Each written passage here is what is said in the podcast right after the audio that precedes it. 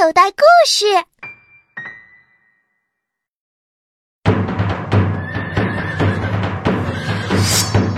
杀！领军舰，那是领军舰，快逃啊！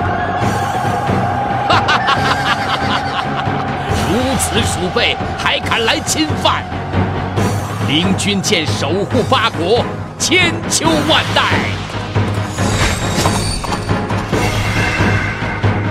儿童系列小说剧《少年冒险王之险护八国领军舰》，根据彭虚洛的同名小说改编。主播陈辉，导演在群。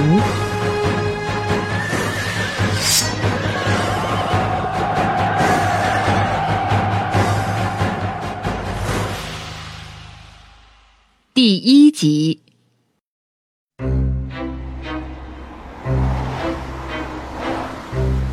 旧的中巴车飞驰在盘山路上，左侧紧邻峭壁，不时还会有从山上落下拳头大小的石块；右侧就是悬崖，没有任何防护栏。悬崖下，一条大江蜿蜒向远方。聪明吴、香蕉熊带着小机灵、水桶妹坐在车里，他们此行的目的地。是一个叫做峡口镇的地方，在那里有一个叫小鱼儿的男孩在等着他们。桃花潭水深千尺，不及汪伦送我情。怎么样，水桶妹，该你了。晋太元中，武陵人捕鱼为业，缘西行。望路之远近，忽逢桃花林，夹岸数百步，中无杂树，芳草鲜美，落英缤纷。哎呀，这个不是诗，不能算。我哥哥说的是诗词，你这个不是诗也不是词，不能算。可是我哥也说了，我们去的地方就是一个世外桃源，所以算。你耍赖。我没有。小机灵和水桶妹越吵越凶，坐在一旁的聪明吴和香蕉熊赶紧拉开两人。好了好了，有没有奖品？你们吵个什么劲儿啊？好了，这一次我们要找的人叫小鱼儿，他是土家族。姚老师说了，小鱼儿的家虽然特别穷，但是很热情好客，而且那个地方也是一个充满历史气息的地方。哥哥，你知道那个地方的历史故事吗？快给我们讲讲吧。在很久很久以前，小鱼儿的家乡是一个独立的王国，叫做八国。八国字面意思是大蛇国。这个国家在中国先秦时期位处中原西南面，信封盆地东部，国都为江州。哎，你们知道江州是哪儿吗？是今天的重庆渝中区。对了，八国始于先夏时期，于夏初加入夏王朝，成为其中一个诸侯国。在周武王伐纣时有功，被封为子国，因首领为八子而叫做八子国，简称八国。鼎盛时期，疆域包括如今的重庆全境、四川东部、陕西南部、湖北西部、贵州北部等地。灭于战国秦惠王时期。据我所知，在八国的历史上有一个传奇人物，叫做领军。是的，接下来就给你们讲讲这个领军的故事。从前，五洛的钟夷山崩塌，出了一个石坑，一坑红如朱砂，一坑黑如生漆。有一个人从红色坑中出来。叫做物象，姓八。有人从黑色坑中出来，共四个姓：绵姓、凡姓、百姓、郑姓。五姓出现后开始争斗，于是物象这个人用矛扎在坑壁上，说能把矛扎在坑壁上的叫做领军。结果姓绵、凡、百、郑的人谁也没有扎住，而物象扎在坑壁上的矛上还能挂住箭呢。所以他就做了首领，对不对？就和孙悟空跳进瀑布里做了猴子大王一样。小机灵，不要打断聪明吴讲故事好不好？小机灵撅着嘴不再说话，聪明无微微一笑，继续讲故事。后来他又用土做船，在船身上雕刻绘画，然后让船浮在水上，约定说，如果谁的船能浮在水上，就可以做领军。这一次又只有物象的船能浮在水上，于是就称物象为领军。物象乘着他的土船，带着他的部众顺沂水而下，到达了岩阳。水神的女儿阻止领军说。此地鱼盐都有，土地广大，我愿跟您一块儿生活，不要再走了。你们猜领军怎么说？不知道。领军说：“我将成为国君，所以我要寻找能生产粮食的土地，不能停止。”后来他又遇到了盐神，这个盐就是我们吃的精盐的盐。盐神夜晚跟领军一起睡觉。早晨离去，变成了飞虫，各种神都跟着炎神，他们飞舞起来，遮蔽了太阳，带给领军和他的族人们危险。于是领军想杀死炎神，但没法分辨，又不知天地和方向，像这种情形持续了十天呢。那该怎么办呀？领军啊，就把一根青线送给了炎神。说缠上这个，如果适合你，就与你一块儿生活；不适合的话，我就要离开你。岩神就接过去，缠在了身上。领军到了一块带花纹的石头上，望着飞虫胸上有青线的，跪在石上射它，一下子就射中了岩神。岩神死了，太阳就出来了。领军真棒。后来呢？领军又乘上船，下行到宜城。那个地方石岸曲折，泉水也弯弯曲曲，远远看去像大坑似的。林军感叹地说：“我刚从坑中出来，现在又进坑了，怎么办呢？”林军刚说完，河岸马上就崩溃了，宽有三丈多，而且一个台阶接着一个台阶。领军登上去。岸上有平坦的石头，长五尺，面积有一丈。林军在上面休息，研究测算，结果都说建成。于是就在石头旁边建立城镇，靠近石头，在这儿住了下来。从那以后啊，领军的种族便繁衍起来了。这就是八国的由来吗？嗨。这都是后人杜撰出来的神话。不过，聪明无，你看，一旁的香蕉熊一直都没有集中精力听故事。这时候，他拉着聪明吴一起透过中巴车的后挡风玻璃向后看，四辆黑色的轿车排成长龙，正不远不近地跟在中巴车的后面。嗯，怎么了？这四辆车一直跟着我们。按理说，他们的车比我们的快，应该早就超过去了。你从什么时候发现的？上一个加油站，我们休息的时候，我看到有个人从车里出来，到我们这辆中巴的前面看了看。我知道了，这些人一定也是要到峡口镇去，又不知道路，刚好看到我们是到峡口镇的长途客车，所以就跟着我们。可是这些人都穿着黑色西装，还戴着墨镜。一看就不是什么好人，总不至于是打劫我们吧？算了，管他呢。也是，打劫也不会挑我们这种烂车。香蕉熊话刚说完，中巴车就颠簸了一下，香蕉熊的头撞在了车顶，疼得他龇牙咧嘴。两个小时后，聪明无和他的伙伴们终于到达了目的地。峡口镇，刚下车就看到一个小男孩站在远处的树下，向这边张望。嗨，小鱼儿，我们在这儿呢。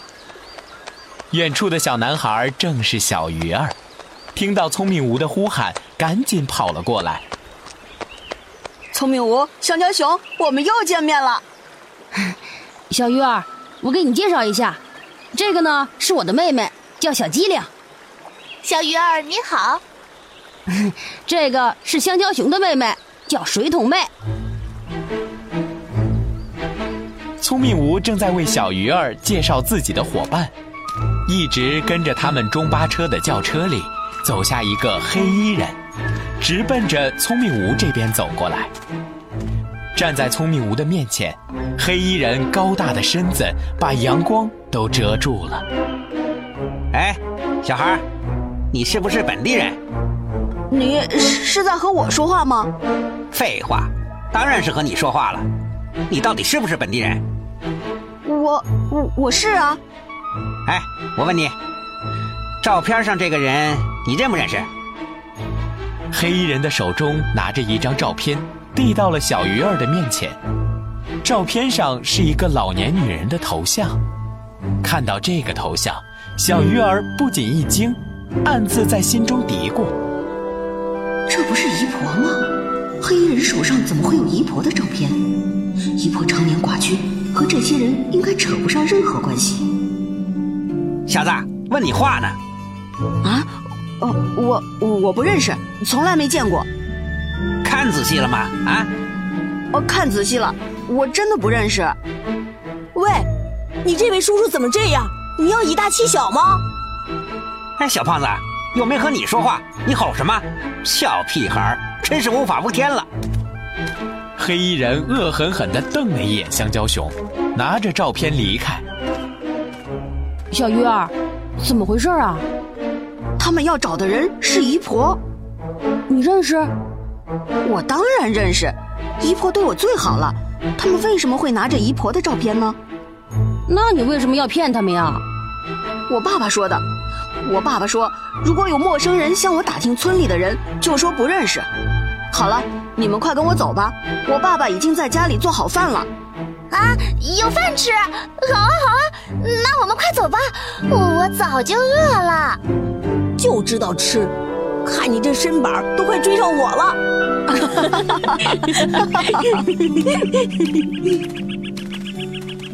小鱼儿和聪明吴大笑，一边在前面引路，带着聪明吴他们向自己的家走去。